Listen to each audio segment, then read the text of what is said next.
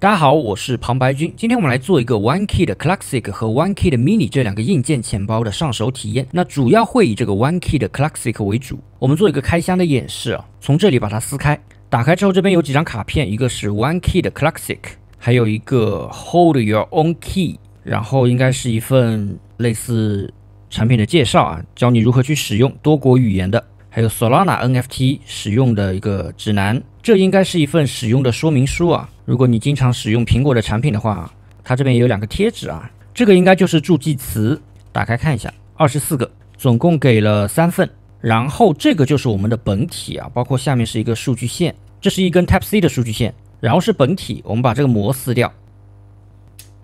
整体的厚度差不多是三张银行卡这样子，大小也跟银行卡差不多。我顺便把这边的 mini 也打开看一下。那这边默认的封条是封上的。如果你收到的硬件钱包它的封条是打开的话，就是有问题了啊。好，打开之后我们看一下，哇哦，这个好像更好看一点啊，白色。哦，它上面有上下左右四个按键，你可以看到。然后整个设计有点像一个遥控器，一个 Type C 的接口。盒子里还有什么？应该就是说明书还有数据线这一些东西啊，它都放在一个袋子里了。那这里我就不检查了。一个是 Classic，一个是 mini。那这两者的区别就是这个 mini。是没有电池和蓝牙的，它是需要通过数据线连接到电脑上才可以使用，可以用来囤币或者是备份，它的使用频率可能会相对较低。而如果你经常需要一些 DeFi 的操作，你可以使用 Classic，它可以通过数据线连接电脑，也可以通过蓝牙连接手机，适合日常我们经常要做一些 DeFi 的操作等等。那接下来我们就来打开它，应该是长按这边的开机键，显示正在启动，设置语言，这个圆形的按钮应该就是确认，显示未激活，按任意键继续使用教程创建新的钱包。我们点击继续看一下它的使用教程啊。按这两个按钮是上下页，按左右两个，一个是返回，一个是确认。然后需要在它的官网上去下载 OneKey，点击确认，扫描下方二维码了解更多。其实就是一个简单的使用教程，然后选择创建新的钱包，点继续，按照屏幕的提示创建新的钱包，点继续。那这边创建钱包应该就是会给你一套助记词，你需要把它记录在这一份恢复的这个表格中啊。点击继续，它应该会给我一套单词，它是按照一个一个顺序给我的，那我需要把它记录下来。这里我就跳过了。当最后后一个单词保存。好之后点击确认，它需要我检查这二十四个单词没有问题，就一路确认下去就可以了。确认完成之后会有一些抽样调查，完成之后点击继续。这边的提醒就是助记词是找回资产的唯一凭证，请你妥善保管好它。然后设置一个 PIN 码，这个 PIN 码是用来开启这个硬件钱包的。通过上下键来选择这个号码，完成之后等待一到两秒的时间，钱包就会创建完成。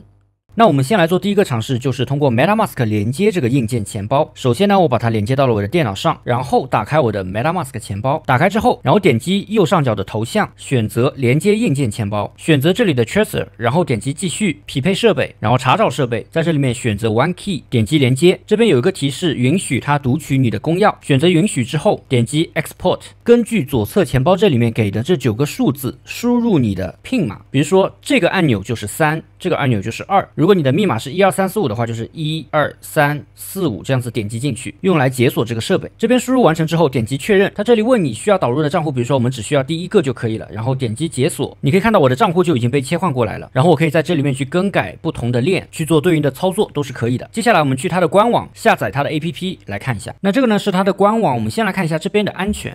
这里有讲到几点啊？第一个是开源，他们的原始软件和固件代码都是直接开源的，在 GitHub 上面可以查看。第二点是他们使用的是安全的元件，以及这边有一个冷件的概念，他们不会把私钥直接存储在 MCU 里面，而是单独的存储在安全的芯片中。所以无论你怎么去使用 OneKey 的硬件钱包，私钥是不会触网的。那它除了支持我们常见的一些 EVM 链之外呢，还有其他的一些链支持，比如说比特币、Solana，还有 APTOS，这是一条非常新的链。好。我们回到它的首页，然后点击这边的下载，它有多个版本，比如说有电脑端、有手机端，还有浏览器的插件。苹果电脑选择对应芯片的安装包。打开安装包之后，把这个程序拖到应用列表里面，搜索 OneKey，打开它的 APP 之后，点击连接钱包，然后选择硬件钱包。我这边是已经连接到电脑上了，所以点击这边的设备，它就会帮我把钱包里的账号导入进去。这里的钱包地址跟刚刚在 MetaMask 里面导入的是一样的，我们可以看一下，它是零 x 一七 ad 九幺八幺结尾，你可以看到这边显示的是一样的。然后这个软件就相当于是一个钱包加浏览。器，因为在这里面有一个发现，它其实就是一个集成了浏览器的一个功能，你可以去使用 pack Swap 或者是 Uniswap 等等这样的一些产品，包括在这里面，我们也可以去切换不同的链，比如说像是币安智能链等等，都是可以直接切换的。我们来做一个尝试，比如说我充一点点的 BNB 进去，因为我现在是在币安智能链上，然后去进行这边的 PancakeSwap 的操作，我们来试一下，选择接收，它需要我在这个钱包上去核对这个地址啊，如果跟这边的地址是一样的话，点击确认就可以了。然后我从其他的钱包里面充入一点点的 BNB，等待到账。这边显示已经到账了，一个是 USDT，一个是 BNB。我可以用这边的闪兑，它自带的一个工具去进行兑换。那这个闪兑的工具是支持跨链的，比如说我选择币安智能链，然后选择 USDT，输入金额就可以进行兑换。我们也可以在这里面去找到 PancakeSwap，或者直接在这里面去输入这个地址，连接我们的钱包，应该是选择 MetaMask 就可以啊。我们来试一下，点击确认，然后在这里面去进行 Swap。我们可以把这个图表关掉，然后呢，我把我刚刚的 USDT 兑换成这边的 BNB。首先需要授权，因为这是一个新钱包，授权额度的时候，这边有提醒你，它是无上限的一个使用情况，而且是放在第一位告诉你的。然后如果你觉得没有问题的话呢，点击确认。我需要在硬件钱包上面去解锁，解锁之后我需要确认这些信息，它就会帮我发送出去，等待这边的上链完成。这边显示授权已经完成了，然后点击这边的 Swap 发起这笔交易，然后又是一次确认。如果你觉得没有问题的话，点击确定，然后在这里面去进行确认就可以了。那硬件钱包相当于是一个物理的隔离，它可以帮你把确认上链、签名这些敏感的操作单独的放在这样的一个设备上面去完成。但这并不代表用了硬件钱包就能保障你的账户是百分之一百安全的，因为每一步的操作都是需要经过你的授权、经过你的确认才会触发。所以更多的还是建议提高自身的防骗意识，不要贪图小便宜。使用硬件钱包可以一定程度上帮你去抵挡这样的风险，关键还要看自己。那 OneKey 这个软件它又是钱包又是浏览器，同时你还可以导入更多的账户，比如说这边可以去连接你的 MetaMask 钱包，使用 Wallet Connect 或者是 Token Pocket M Token，其实都可以。包括你也可以使用它这边的观察钱包，在这里粘贴地址就能观察到这个钱包在各个链上的情况，以及它持有的 NFT，还有交易的历史。点击右上角这里，你可以添加多个观察账户，这个功能还是挺实用的。接下来我们来试一下通过手机来连接这个硬件钱包。首先是来到它的官网，下载它的 APP。我这台是安卓机，所以点击下载，可以直接通过 Google Play 或者是下载它的安装包都可以。打开 APP 之后，我们可以选择连接钱包，连接硬件钱包，选择连接设备，请确保蓝牙已经打开。它这个蓝牙默认是开启的。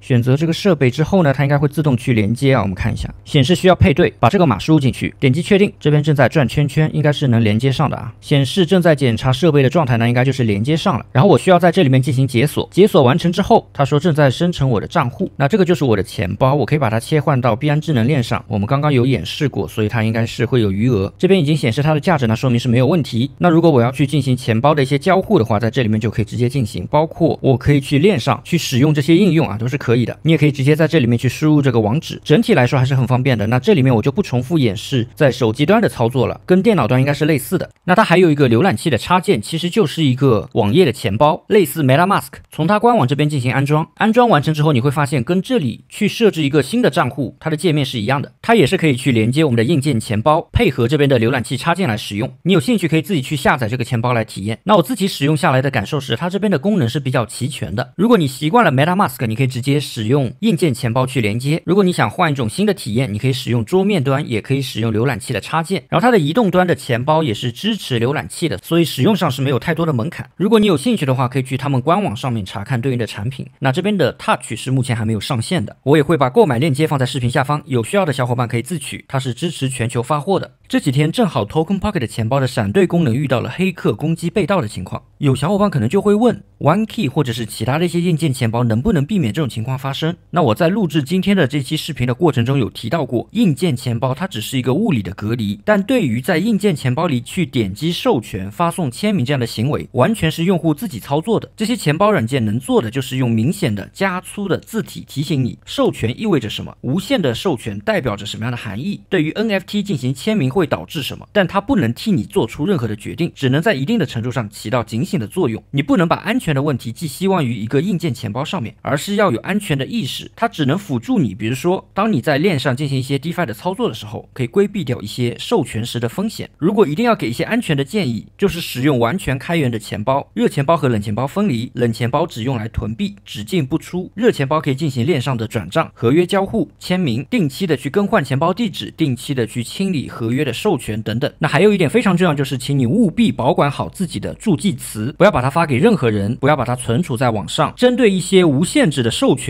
一定要提高警惕。一个好的设备配合高度的风险防范意识，才是抵御风险的有效手段。还有很多方面的建议，比如说不要去浏览一些有颜色的网站，不要随意的下载安装未知的软件，不要随便点开网友给的链接，不要轻易的相信陌生人推荐的东西，太多了。就像反诈宣传的本质是提高你对诈骗的认知，多问自己为什么天上掉的馅饼会偏偏砸向你，而不是告诉你这个是诈骗，那个不是诈骗。希望本期视频对你有用，感谢你的点赞加关注。